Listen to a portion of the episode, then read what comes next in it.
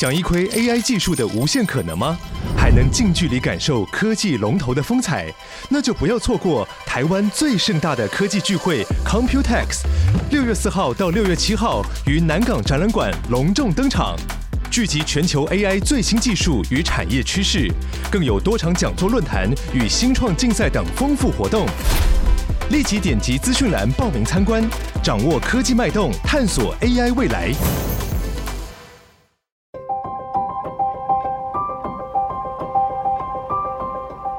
一趟捷运的时间，听一本好书的精彩。林尔祥为您朗读。大家好，欢迎您再一次收听《天下好读》，我是林尔祥。今天想跟您分享的一本好书是《一流的人如何保持巅峰》。这本书的作者是史托伯格和麦格尼斯。布莱德史托伯格呢，曾经是麦肯锡的企业顾问，他也是非常擅长解析健康与体能表现的优秀作家。另外一位史蒂芬麦格尼斯呢，则是奥林匹克选手的金牌教练。他也以擅长整合科学与实物著称，是运动创新方面的先驱。他们两位呢，本身都曾缔造过惊人的成就，常年与顶尖的人士共事。他们联手访问顶尖的运动员、科学研究者、艺术家和各行各业的杰出代表。并且从运动生理学、心理学、神经学、生物学、哲学等等领域爬出最新的科学见解。他们也发现，这些在各个领域创造顶尖佳绩、维持巅峰的一流人才，普遍采行的技能和纪律，其实有个共通点，那就是一流的表现者不仅更努力，而且也更擅长。休息。今天的书斋内容是：压力太多太少都不好，顶尖人士都懂得的掌握压力甜蜜点。以下是书斋内容。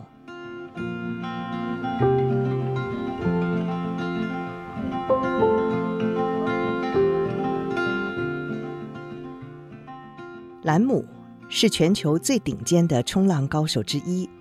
他可以乘着四层楼高的海浪而起，功夫简直是神乎其技。但是神迹背后，其实是日复一日的严谨训练以及完备的心态培训。兰姆的秘诀在于让自己产生不适感。他说，在训练过程中，我会设法驾驭那些令我害怕的大浪。唯有踏出舒适圈，你才会成长。感到痛苦。是个人发展与成长的必经之路，那和自满正好相反。兰姆乐于接受挑战，觉得失败不是挫折，而是成长的契机。他说：“如果我不去挑战极限，不去拼搏，就永远没有办法进步。”事实上，当兰姆觉得力有未逮或败阵而退的时候，往往得到最为宝贵的收获。那些挑战让他看到自己身心上的弱点，知道哪里需要再加强。兰姆充分动用大脑和身体去解决问题，也让他提高了可能达到的高标。科学界也普遍证实，最深刻的学习是发生在这种挫败之后。相较于解开特定的问题、挑战极限，甚至挑战失败，反而更有效益。失败，让我们有机会从不同的角度去分析问题，逼我们理解问题的深层架构，磨练解题的技巧。当然，马上获得指点有一种即时满足的快感，但抵挡不了马上知道答案的诱惑时，我们也错失了只有挑战才能激发的深度学习力。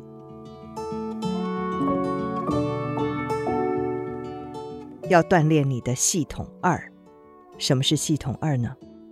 荣获诺贝尔奖的心理学家丹尼尔·康纳曼博士指出，人类的思维分成两种：系统一和系统二。系统一是迅速的自动思考，通常是由本能和直觉所驱动；系统二是做深思熟虑的分析，处理费神的思考活动。系统一因为能量消耗少，是预设的思维模式。我们脑袋放空的时候，就是由系统一来主导。我们认真思考，努力想解开问题的时候，才会启动系统二。那个时候最有可能进入思辨状态，仔细检视新的资讯，把新知融入既有的知识中。所以，真正的学习需要动用到系统二。想了解为什么系统二的学习这么费神吗？那么，我们就必须深入的探索大脑。我们的知识是由名叫神经元的脑细胞所组成，神经元是由轴突连接起来，轴突在脑中的功能就像细小的电线一样。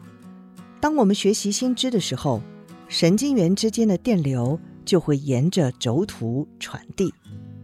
一开始学习新技巧的时候，这种连接很薄弱。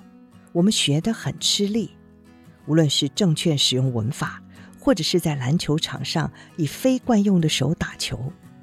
如果这时候觉得学习太痛苦了，干脆放弃不练，就会由系统一接掌大脑，改用脑中已经很深厚的神经元来连接。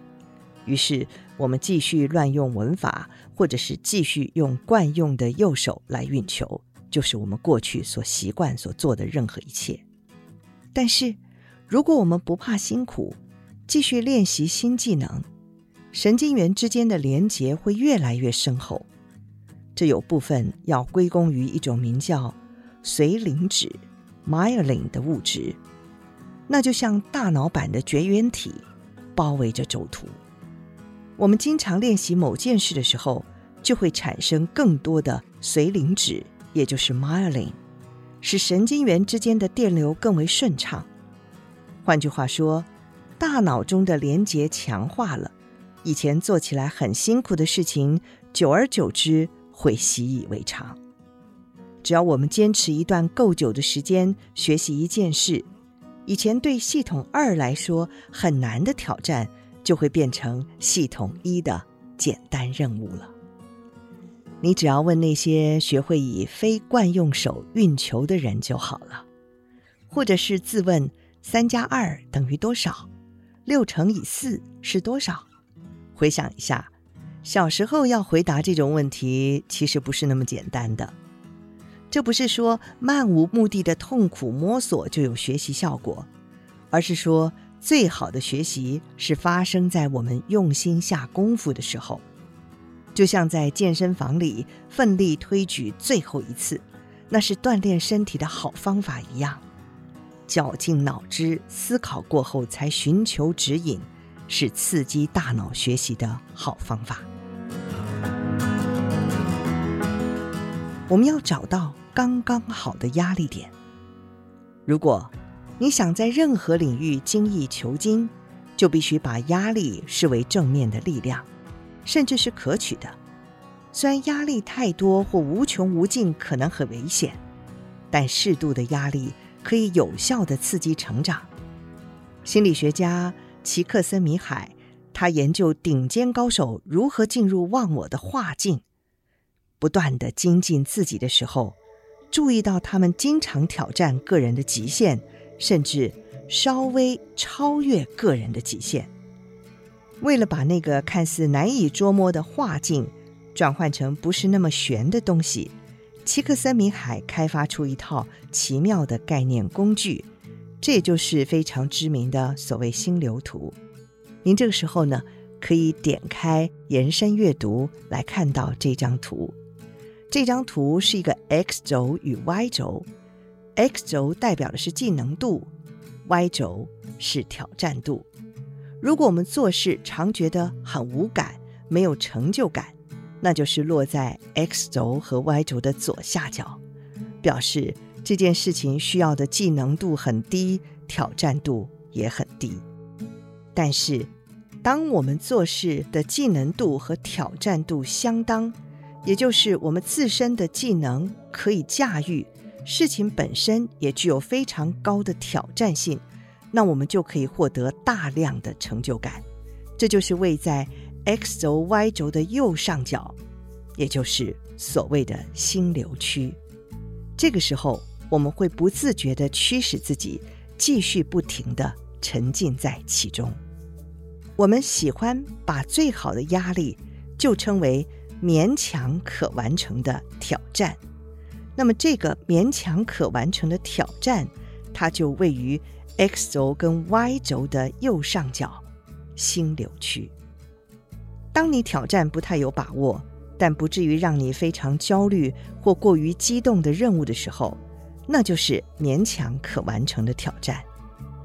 你对任务不太有把握的时候，正好处在所谓的甜蜜点，因为任务比那还简单的时候，你觉得胜券在握太简单了，压力不足以刺激成长。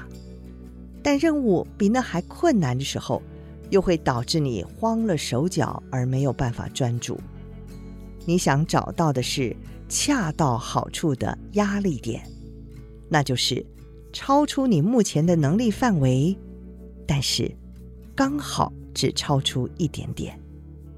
当你脑中浮现出“我不可能办得到吧”这样的声音的时候，其实是你踏上正轨的信号。